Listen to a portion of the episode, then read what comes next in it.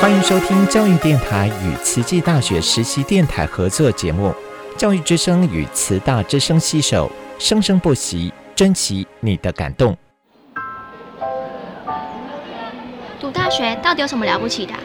就多一张文凭啊！多一张文凭，出去也不一定有工作啊。哪有？我觉得很好玩的，还可以交许多朋友，还可以学到。一八三七年，热力学大师焦尔问他的老师道尔顿：“受教育的目的是什么呢？”道尔顿说：“教育的目的在鼓励学生从事基本的问题探索。”大学有许多课程，目的不是让你得到高分，而是让你了解自己。欢迎收听由慈济大学教育团队制作主持的《大学了不起》。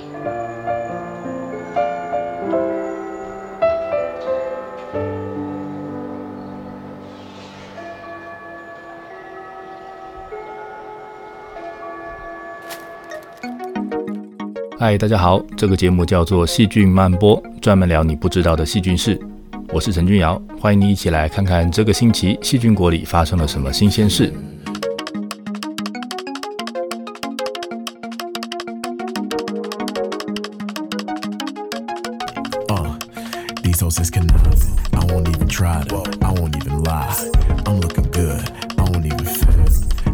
最近在《M Sphere》期刊上面看到一篇文章，在呼吁 Fashion Industry 时尚界需要有微生物学专业的加入。诶，这难道是大家发现，在研究细菌、霉菌的微生物学家里都是俊男美女，想要找我们走秀吗？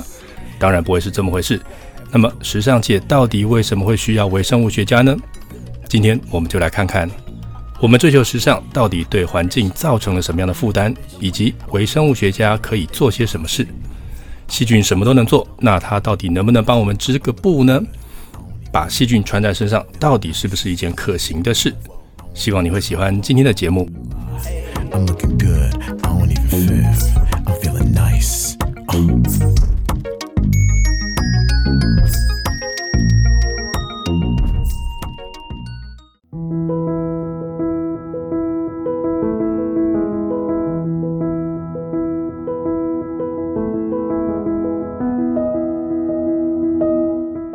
今天来跟大家聊聊时尚。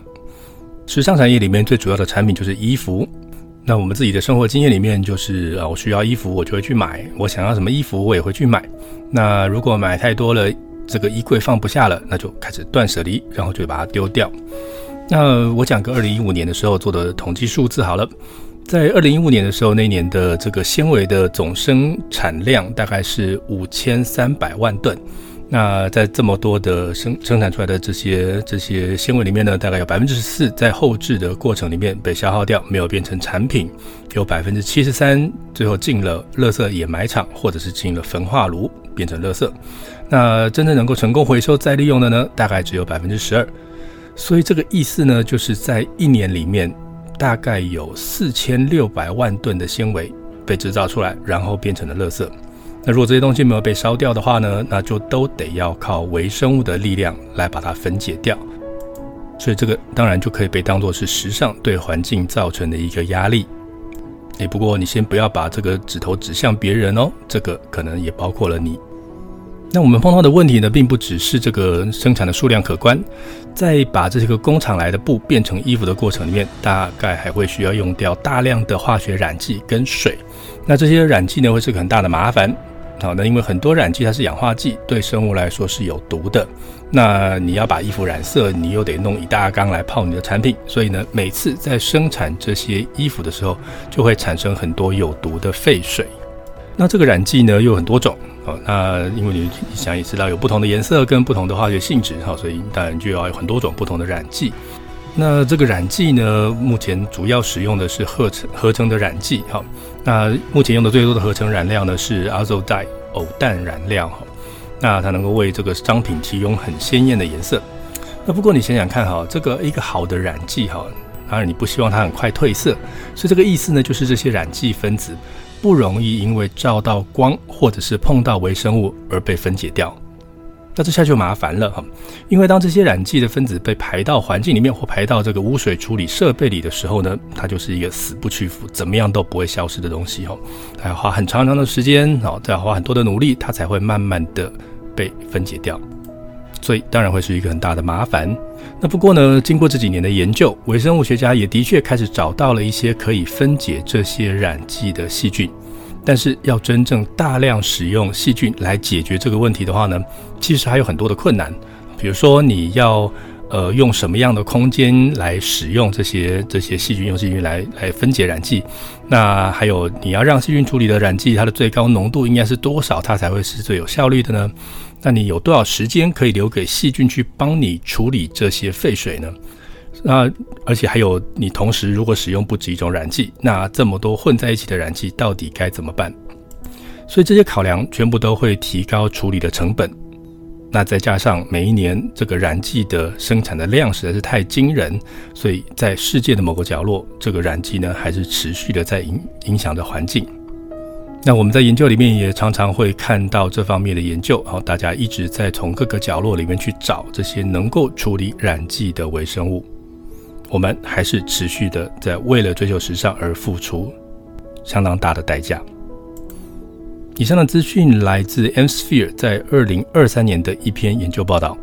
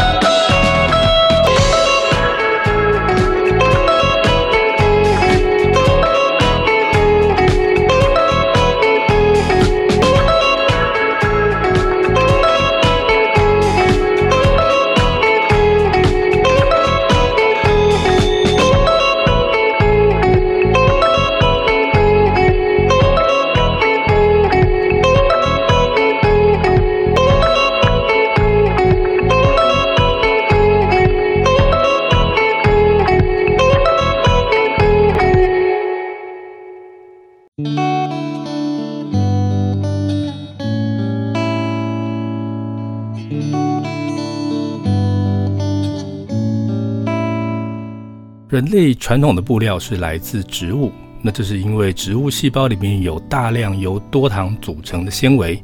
那我们的祖先从祖先开始呢，收集这些纤维，然后拿它们来织布。所以理论上，只要能够抽成细丝，而且容易取得的纤维，大概我们都会都可以拿来试试看，看看它是不是适合用来当做布料。那植物最多的这个多糖是纤维。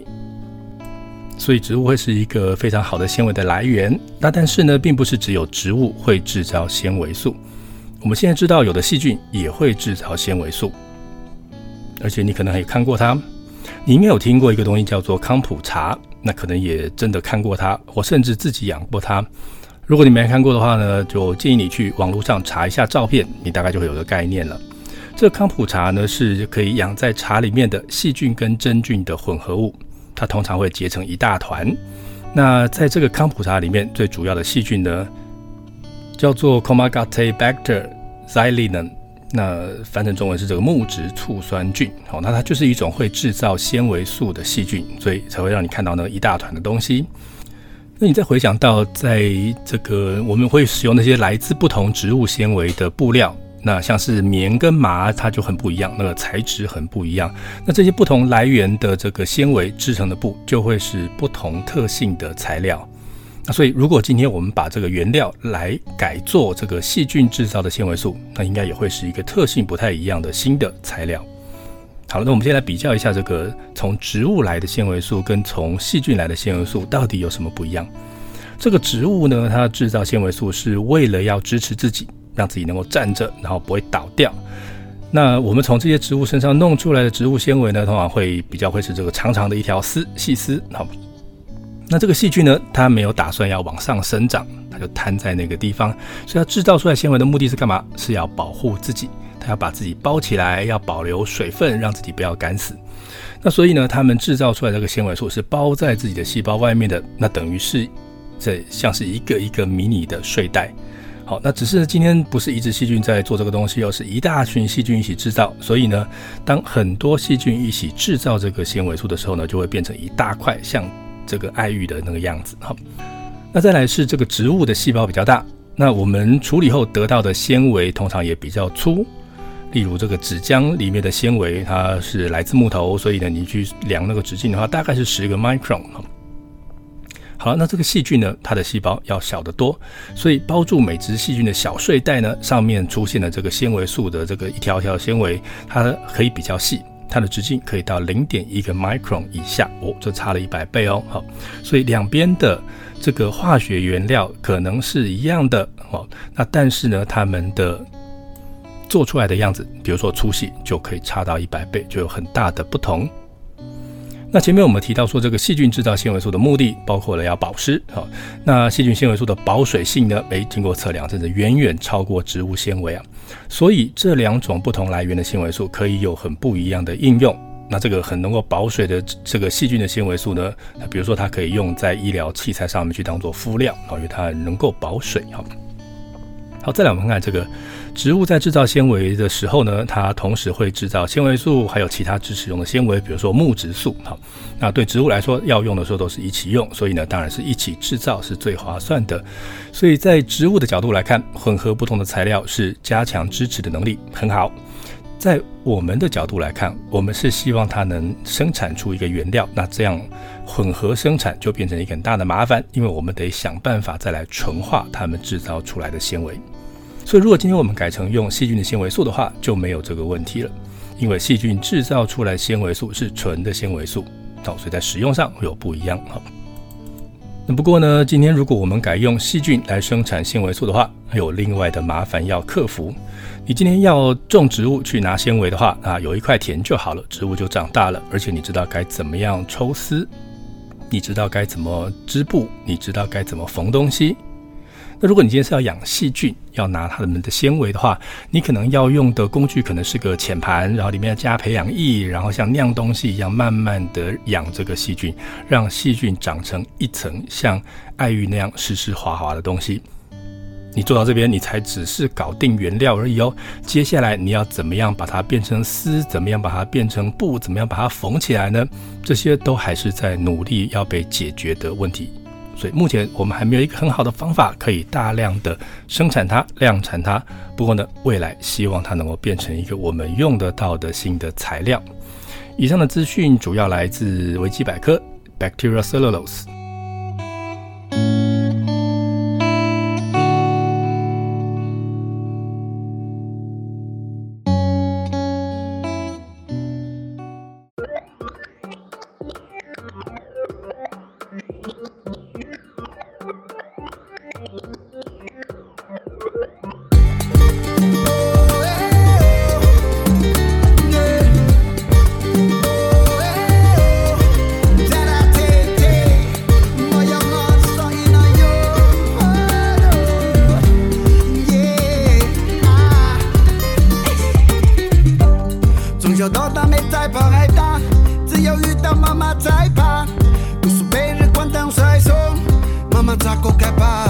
结果几次关 no no no。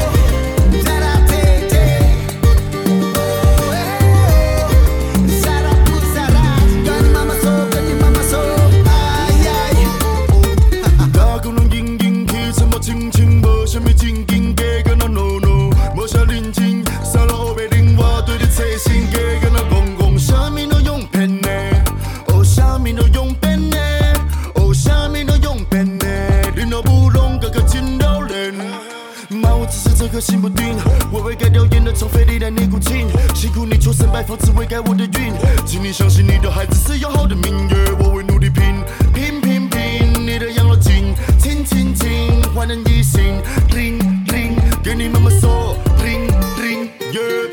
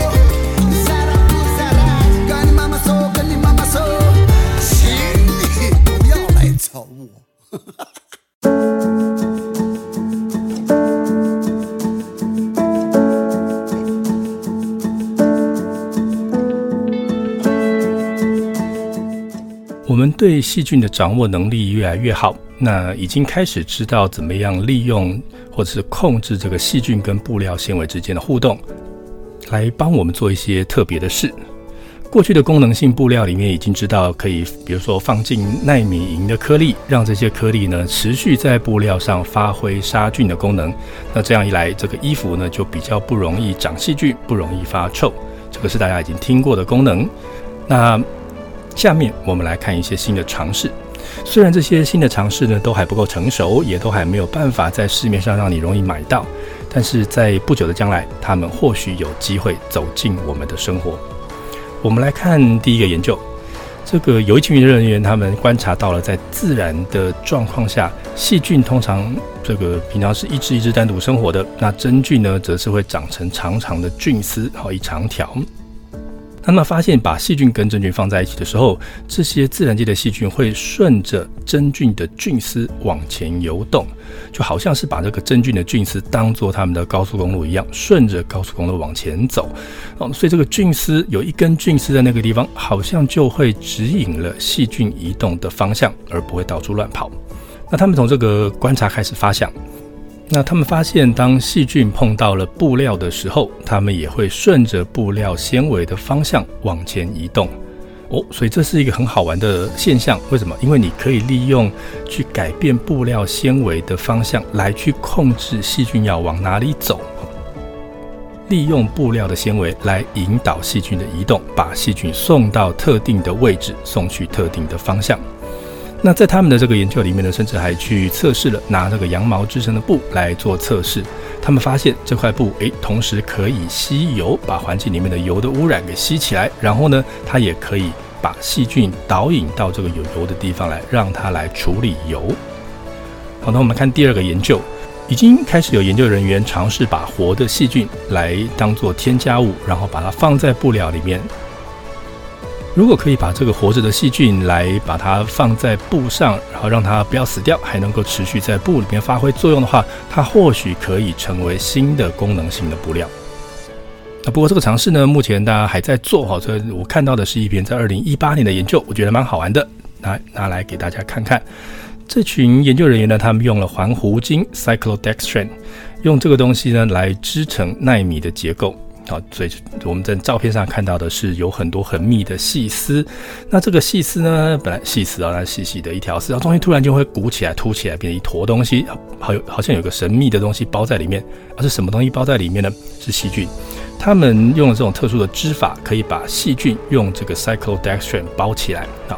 所以在这个细丝结构里头，诶，藏了很多只的细菌。好，那他们用这个东西来干什么嘞？他们希望看看用这个方法能不能让细菌在这个织品里面能够活比较久的时间，然后呢持续能够发挥功能。那因为这个环糊精呢，它是一种多糖，所以用它做成的这个结构，除了可以保护跟支持细菌之外呢，它还可以被当做养分来被细菌使用。听起来不错，这样的细菌呢就可以在这个织品里面活比较长的时间。那他们用这样的方法呢，成功的固定了一些能够处理环境重金属的细菌，保护这些细菌，让它们活着。然后呢，用这个方法让它们能够持续的处理环境里面的重金属污染，来进行生物复育。那这些想法其实看起来都很有趣，但也都还没有真正被用在人类可以穿着的布料上面。那也就因为是这样，未来它到底会变成什么样的商品呢？就还蛮让人期待的。以上的资讯来自 Colloid Surface B Biointerface 二零一八年的研究报告，以及 Frontiers Bioengineering Biotechnology 二零二三年的研究报告。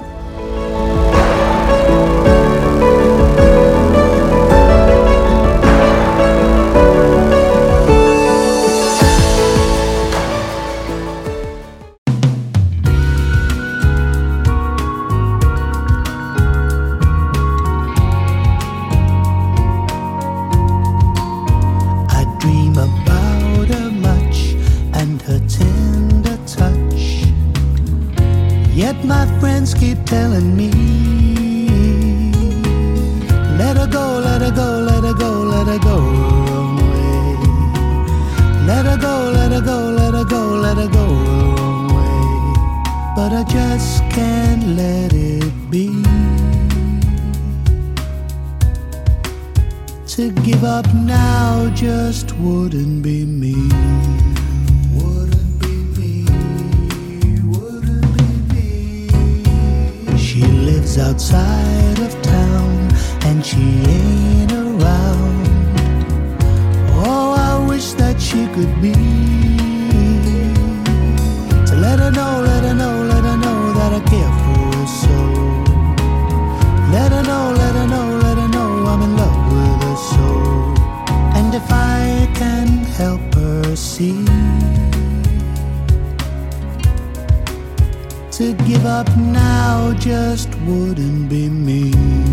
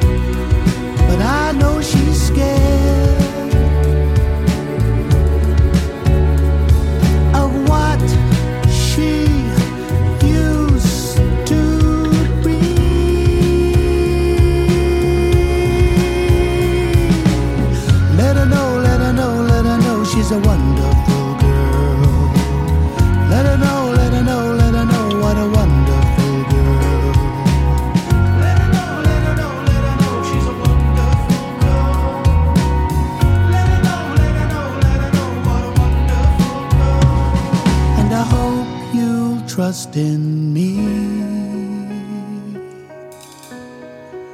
To give up now just wouldn't be me.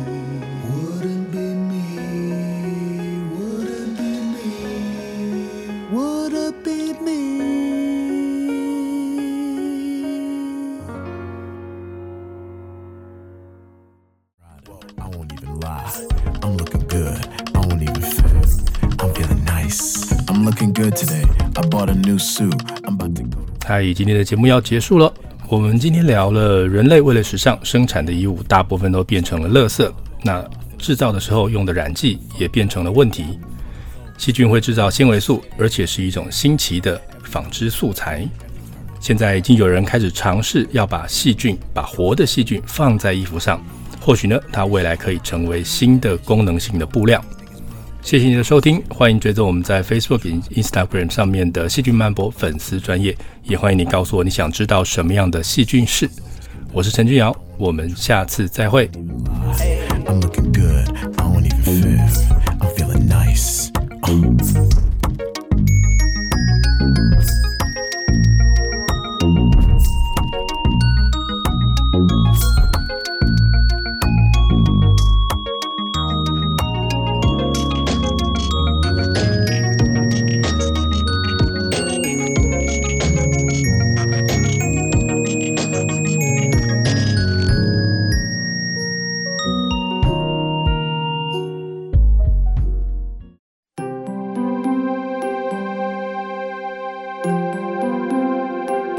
Hello, my name is Sarah and I'm from Hualien and my favorite Jingsi aphorism is to remain positive and easy at any moment.